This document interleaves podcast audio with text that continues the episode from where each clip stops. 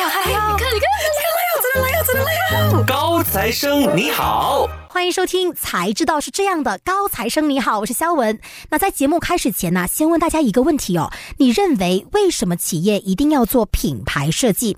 那必须要承认的就是哦，全世界的市场啊都已经开始步入所谓的品牌竞争时代嘛。那在这个审美广泛的时代哦，品牌设计对企业的作用啊是很多老板们都不能忽视的。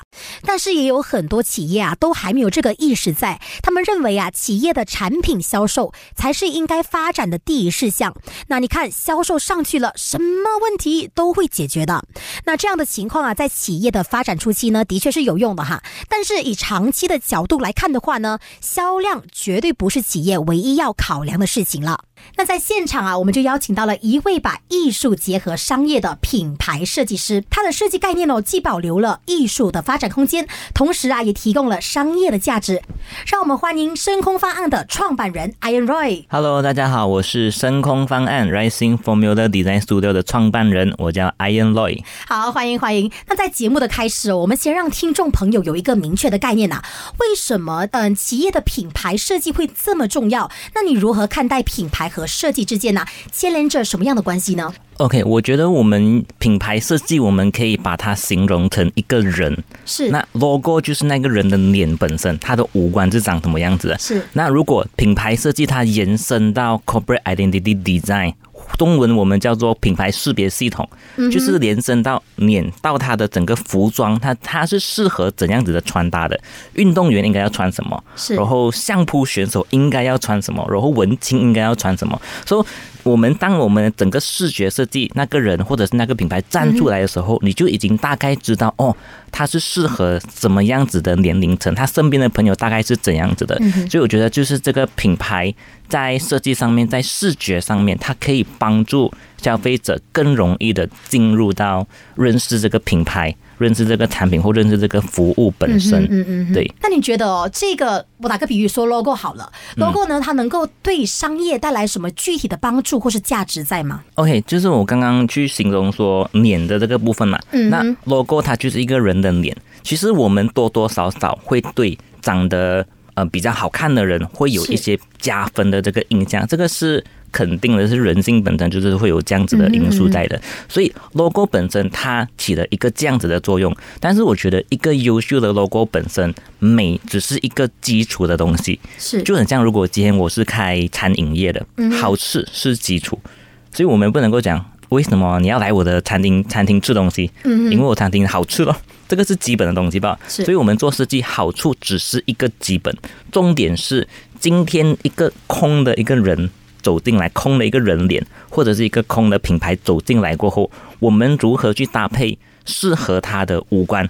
他适合怎样的眼睛？他适合怎样的鼻子？都一样的品牌适合怎样子的颜色？那我们可以打个比方，其实美容业，那我们也会去看说，它是适合熟女的，还是熟女，还是它适合呃青少年？还是它适合呃更加成熟的一些女性。那每一个年龄层，他们会有喜欢不同的颜色啊，或者是符号啊。然后你是要走呃大众化路线，还是你要走高端路线？你是要走优雅路线，还是走可爱活泼路线？那经过你所有的这个了解，你所有的品牌定位过后呢，我们再整理品牌的关键词出来，然后再根据所有的关键词去设计一个最适合你的那个样子。啊，所以我觉得品牌它品牌设计或者是 logo 设计，它起到的是一个加分的一个作用。嗯嗯，明白。那我们在延伸这块品牌营销这块来聊哦。那你对品牌设计营销这概念有什么样具体能够跟分享给听众朋友知道吗？OK，营销来讲的话，我觉得它有分呃五个 level。是 OK，第一个 level 就是让不认识你的人认识你。OK，第二个 level 是让认识你的人喜欢你。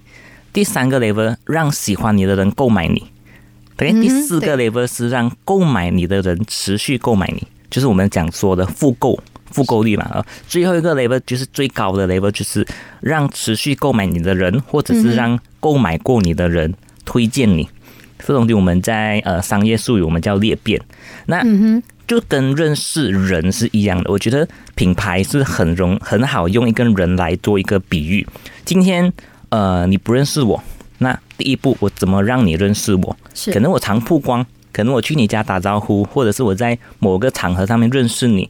所以，一个品牌在我们在各个平台或者是在任何线上线下认识它的时候，会不会让人产生喜欢？变相来说就是观众缘啦。呃，可以讲说是一个呃第一印象吧，可以这样讲。嗯嗯嗯所以设计它是起到了呃一个第一印象。是，所以产品或者是服务本身，它应该是一个核爆核爆点。嗯所以如果你的产品和服务是真的真的好的话，设计就起到了一个引爆点的作用是啊。所、以那 OK，今天我认识你过，我喜欢你了过后啊，那我喜欢你也不代表说我成交你，或者是我不愿意给付钱在你身上购买你嘛。那你用什么方式让人家去购买你？可能诶，确定你是一个好的东西，目前阶段只是认可你，对对对嗯对对，那认可那成交了过后呢，我们就开始进入到其实是真的进入到一个营销的部分。是那就好像我们买，我们身边一定有一些有点昂贵，可是我非买不可的东西。打个比方、a p p l e 是或者是打个比方，Starbucks。OK，所、以我们买这些东西，其实它的产品肯定好用，可是另外一个我们所买的其实就是一个身份认同。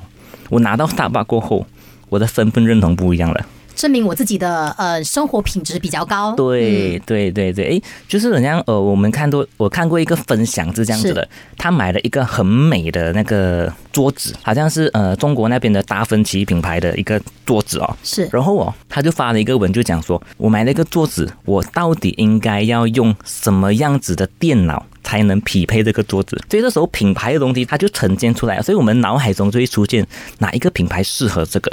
所以在品牌和营销上面，它其实是起到了一个相互的这个呃辅助的这个作用。当然，品牌 branding 这个东西，它一定还是会围绕在整体的 marketing 下面的。所以 marketing 就是说整个东西的定位，它它要我要 setting 这个品牌是适合什么族群，它解决什么问题，然后我们才用 branding 去呃去设计它。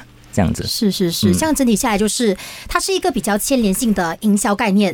对我想再补充个东西啊，是是没问题。比如讲哦，呃，在连接到设计的部分，我觉得一个很好的例子就是 Nando Chicken。OK，啊我觉得 Nando Chicken 是一个很好的其中一个例子，还有 IKEA 是很好的一个例子。Nando Chicken 当它的设计图出来，你不用看它的图有没有 Nando 的那个那个 logo，、你看到它的字体。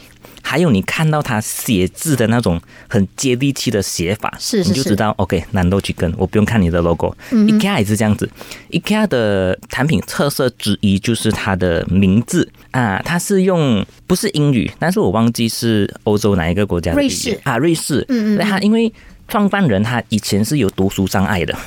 所以他就开始去去通过学字这个东西，影响到他创立这个品牌的时候，他为每一个品牌 set 一个名字，因为他的这个他曾经设计一张椅子，然后让这个椅子他取了一个名字给他，所以他的东西就开始去呃引爆，OK，所以这个时候我们去 IKEA 的时候，我们会看到一个 Hey，可那个 Hey 是 H E J 对，啊，它就是 IKEA 他们的拼音的这个方法，所以这个就是说我们在品牌设计上面如何跟营销达到一个连接。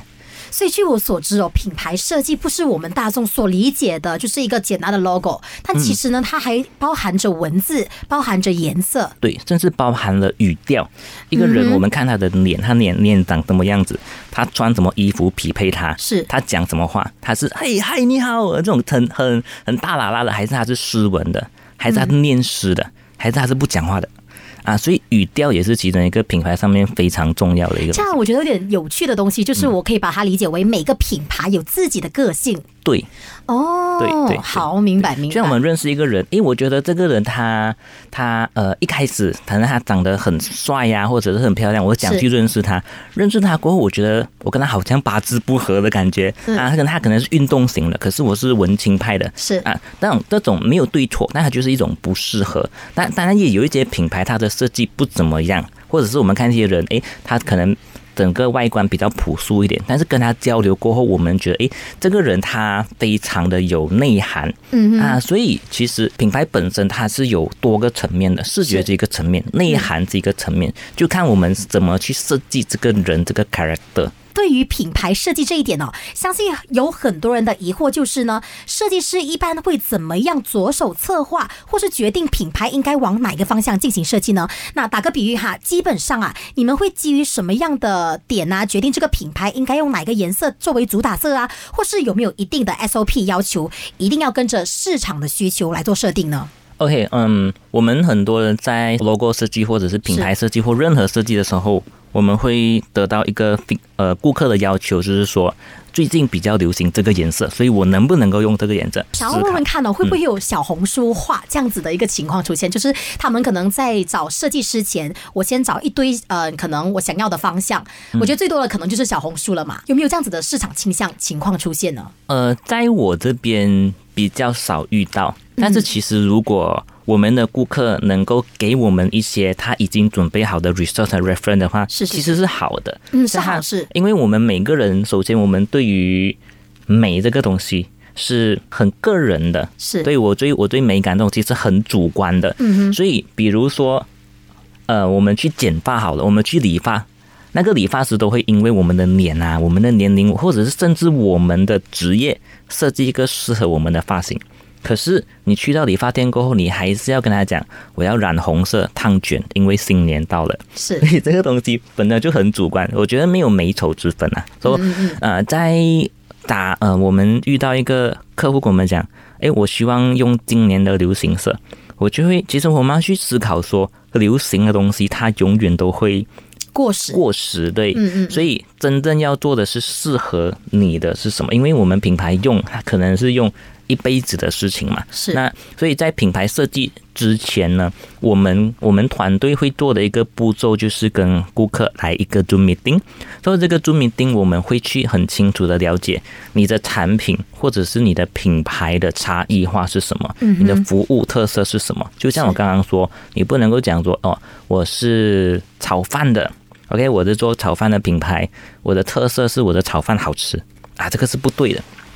或许我可以再拿多一个 example 是，呃，假设你是做辣椒品牌的，是。那你的差异化是，诶，我的辣椒特别酸，我是泰式辣椒，是。我的辣椒特别酸，嗯然后我是走小家庭市场，所有的辣椒酱都是一罐一罐卖嘛。可能一个家庭，呃，如果他不常常自己煮饭的话，或者是不常常自己在家吃的话，他可能要用很久。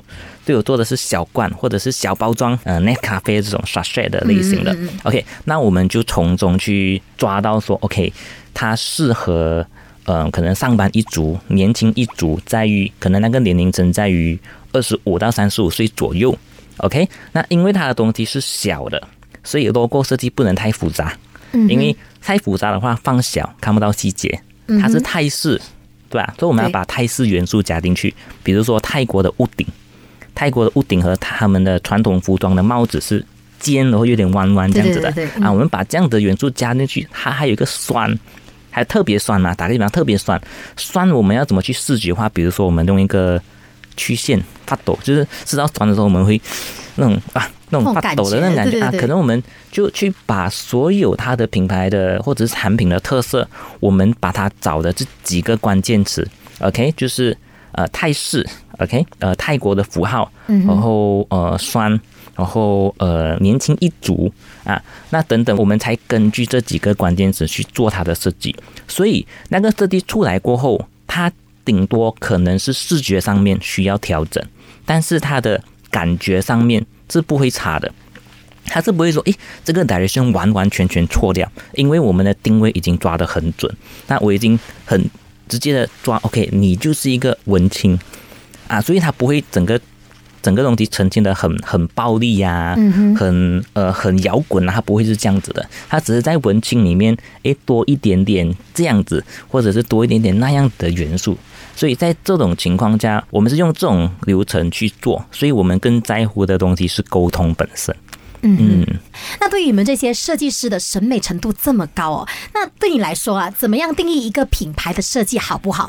有什么标准啊，让你一看一第一眼呢，就是觉得哎，这个是品牌设计呢，市场恐慌不败的。呃，我觉得不能够去定义好或者是不好，是其实只要它可以成交，有人买它。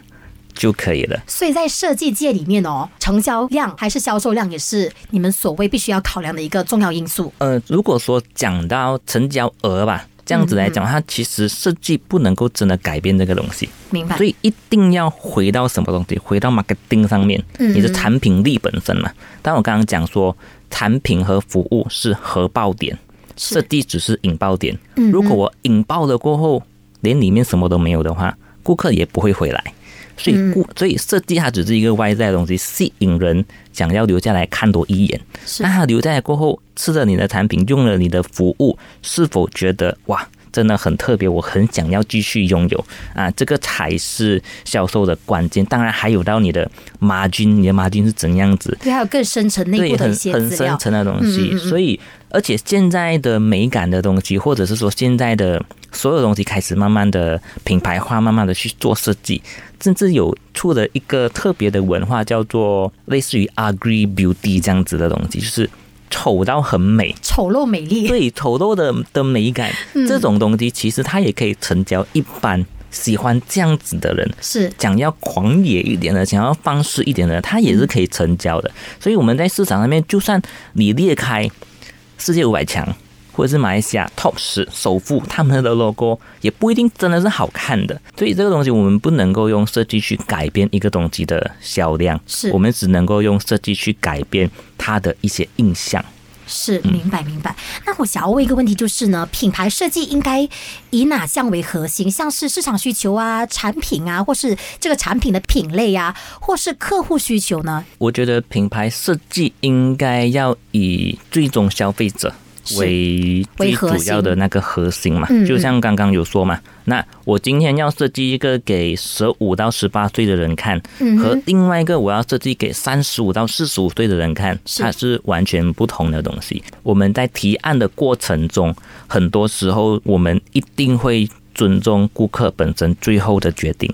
打一个比方好了，他今天选择一个，呃，可能我在提案的时候，我心中有排名，A 提案是第一名是，，B 提案是第二名。嗯那如果他真的选择 B 提案的话，我必须还是尊重他，是啊。这是因为这个有些东西讲真的也是我们自己的感觉，但是我能够做的是 A 提案和 B 提案，它都是好的是，啊。这个是我我们的一个责任。身为设计师的一个主要的要专业性啦。嗯，那其实安瑞实际身份除了是一位品牌设计师之外，同时也是一位插画师，对吧？那我有偷偷去看安瑞的一些作品哦，我觉得其中特别打动我的就是呢你的文字，哇，特别温暖我。哎谢谢谢谢谢谢。那回归正传哦，对于你这两个不同的身份，需要不同的画风的设计师，你认为哦，品牌设计和艺术设计的分别主要在哪里呢？那这两个设计风格分别要有什么元素在呢？OK，嗯，我们先去聊一下设计和艺术的区别是什么。嗯哼，设计是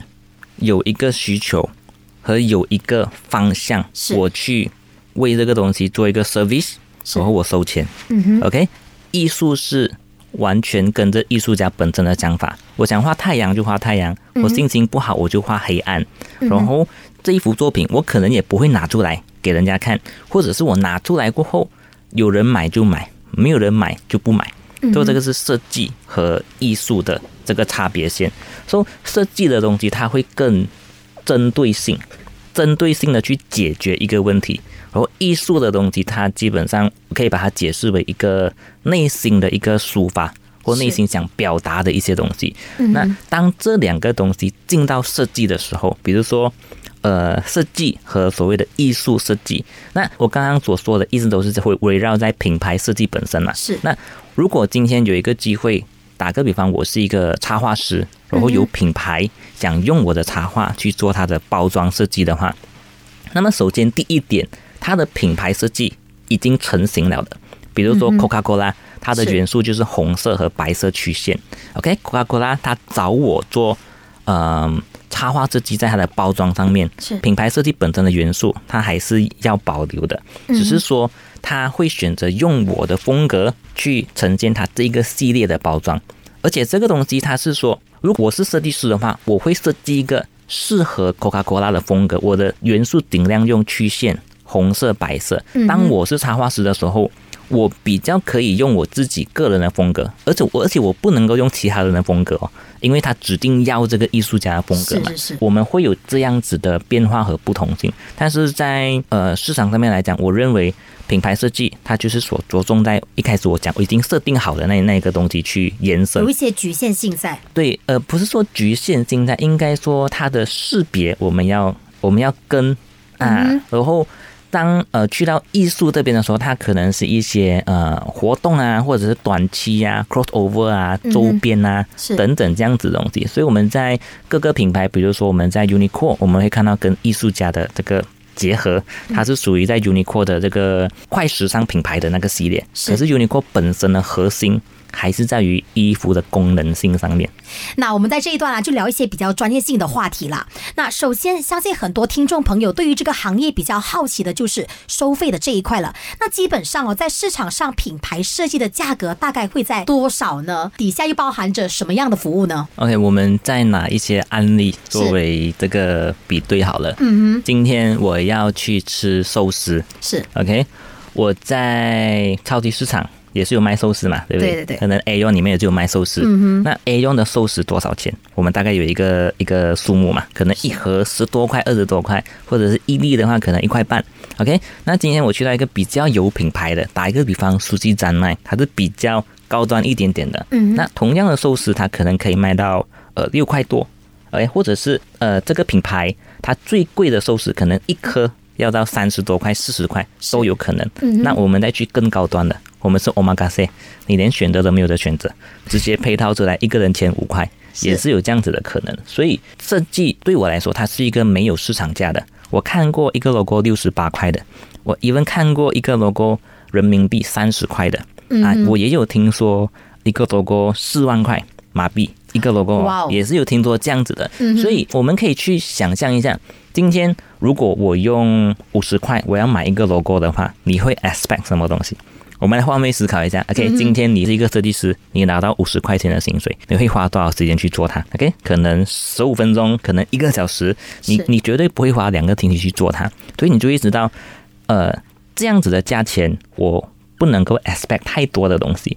啊。那我再去到更高一点的价钱，可能是像我刚刚所说的，我会先有更多的沟通啊。但我们去到更高的价钱，可能是设计师的名气已经是很。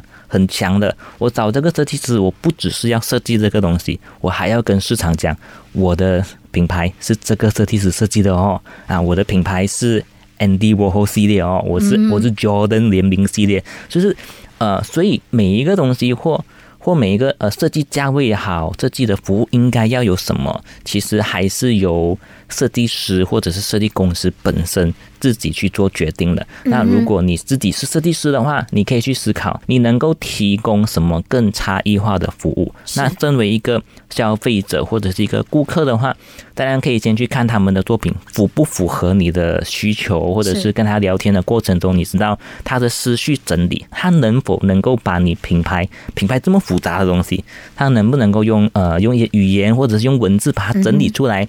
这些东西都是，我觉得它都是一个服务价值。我觉得这种题都是有价值和有价钱的东西。那我们把这一块就是市场价不同这一块来聊哦。如果你经常有刷小红书啊，就可能会发现到，现在有很多人自称自己为设计师 designer 啦，但是他们呢用非常低的价格来帮别人设计来赚钱。那身为你们专业的设计师啦，你怎么样看待小红书上这所谓做坏市场的设计师呢？呃，我不会觉得他们做坏市场，因为我们换一个角度去思考说，可能我今天是一个学生，我真的需要赚一点外快，或者是我的亲戚朋友刚好找我做，我也也没有人教我，我就只能够用一百块、五十块帮他做。诶，有人做了过后，他觉得我做的可能还不错，他在介绍他的朋友，所以他就会介绍很多五十块、一百块的朋友来找你做。我觉得其实没有所谓的受害市场这个东西。是是是我们在拿案例，嗯呃，你开一个火锅店，那你的一顿火锅一人消费可能是四十五块啊，四川麻辣火锅。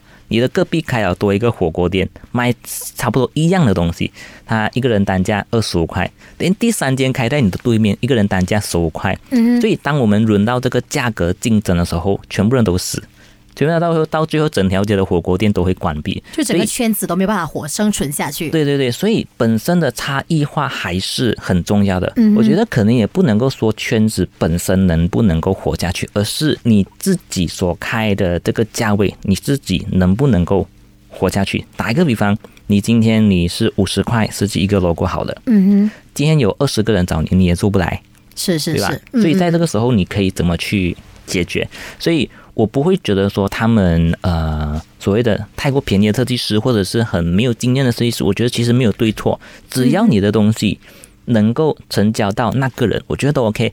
对我不会觉得这个是做坏市场，只是说如果那个设计师本身他要靠这个做长久的话，他必须要有一个长期计划去到更。深，对他去到更深的话，你所花费的资源、时间更长的话，肯定自然你也会需要更高的这个收费的。这是的，嗯那我们把这个东西再换一个焦点哦，我们来聊一个比较深层的问题，就是相信很多人都搞不清楚 trademark 商标和 copyright 版权的差别在哪里啊？能不能跟我们具体解释一下这两者的不同点在哪里呢？好的，这个东西牵扯到很多法律的的程序和条规，嗯我只能够基本的解释。嗯 OK，trademark、这个东西它更加的着重在于品牌名字、logo 设计，或者是品牌的 spelling 本身啊、嗯 A、B、C 这些东西。那 copyright 这个东西在于作品本身，或者是呃表现形式、剧本啊、舞台剧啊、音乐啊。文字啊，都归类于在 copyright 这个范围。嗯那其实 copyright 这个东西，它有趣在，我做的一个作品，就算我没有把它给公布出来，或者是就算我没有去申请，其实是自动生成这个 copyright 的这个东西的是在马来西亚的法律是这样子吗？啊，这个是世界的，这是世界。对对。然后呢，呃，只是如果真的真的有事情发生的时候，我们有没有那个钱？我们有那个钱去请律师啊，去去做这件事情。嗯哼，打个比方，你可能请了一个律师，花了十五千去告 去去告这个人，哎，侵犯我的版权，可他只赔你五百块，可能会有这样子。所以回到 trademark 这种东西，它也很跟先后。打一个比方，我们有一个品牌的名字叫做 Apple，那嗯 Apple 你在马来西亚注册。OK，那你有了马来西亚的这个 trademark register，register 过后，我们 logo 上面会有一个 R 一个圈，啊，register 过后才有那个 R 那个圈。你你没有 register 的话，你不能够放那个，不然你可能会被人家诉。哦，明白啊明白。有时候我很好奇那个 R 那个圈的用意在哪里，原来是这个意思。那个是代表说已经注册成功是啊。然后，但你所注册就只是在马来西亚。如果今天新加坡也有人注册 Apple，刚好又跟你同行的话，那么你这东西进到新加坡，你就有点尴尬。嗯啊，或者可能你已经进到新加坡卖了啊，然后呃两年的过后他告你，你用跟他一样的这个名字，把他事先已经有着这个呃申请和注册了，你还是要赔偿，就算你没有做任何事情。所以有一些比较坏的一些商人哦，他们就会去物色。诶，这个品牌它可能有机会国际化。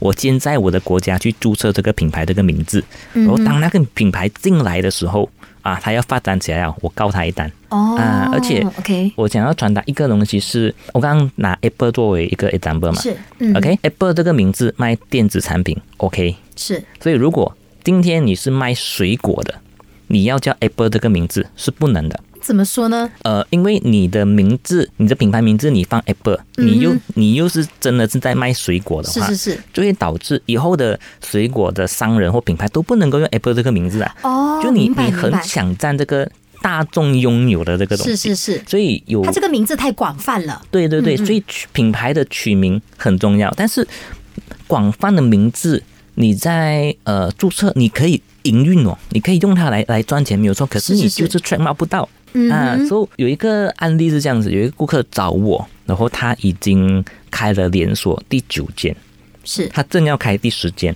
他找我去做他的这个品牌 rebranding，从 logo 开始你要去修改，然后他的品牌名字是由就像我刚刚所碰到的，他是做美业的，名字里面有一个 beauty，是。然后 beauty 的前面是一个号码嗯。啊，所以号码这个东西它也是非常大众化的东西，它另外一个字就是 beauty，它要去注册在每一页的话，它是不能够注册的，嗯所以这个东西它就遇到很大的一个麻烦。如果它要继续发展的话，所以品牌一开始取名字其实真的要取得深思很好，熟虑，嗯，嗯对，嗯真的要真的要深思熟虑这件事情。嗯嗯嗯，那我们来到节目的最后一段哦，艾瑞能不能跟我们分享一下，你在品牌设计这个行业也打滚了好几年嘛？那你认为哦，品牌设计未来在市场上的发展趋势是一个怎么样的情况呢？我觉得我们要去看未来的发展，嗯哼很简单，就是我们去参考中国，是或者是参考美国这些比我们快十年的国家这，种大国，对他们怎么去做。那我认为那个趋势会是在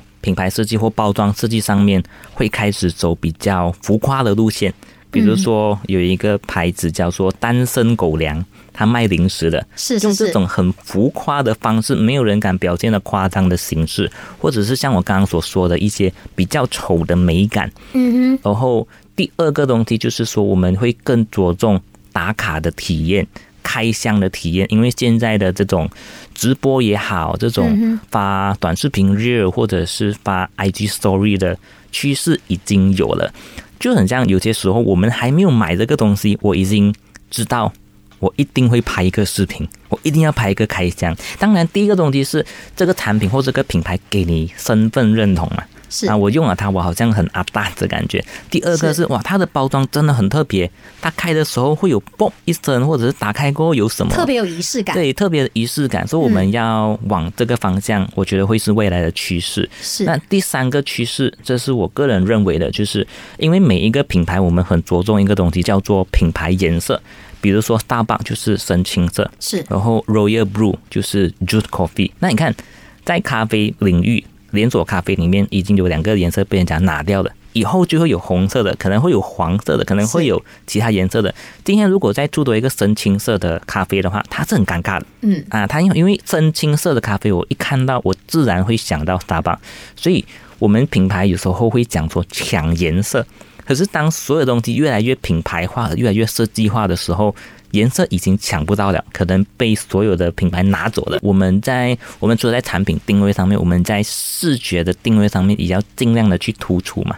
所以我个人觉得，呃，这三个方向会是未来的趋势。嗯，那好，非常感谢安瑞今天抽空出席来和我们分享这么多有关品牌设计的大小迷思啦。那品牌设计啊，相对企业来说啊是另一张脸呐、想要让消费者记得你的话呢，就要把这张脸搞好了。那我们这期的高材生呢，就先聊到这。那如果你错过了早上九点的首播呢，你可以留守待会中午十二点的首播，守住 U 内容。我们下期再见。拜拜。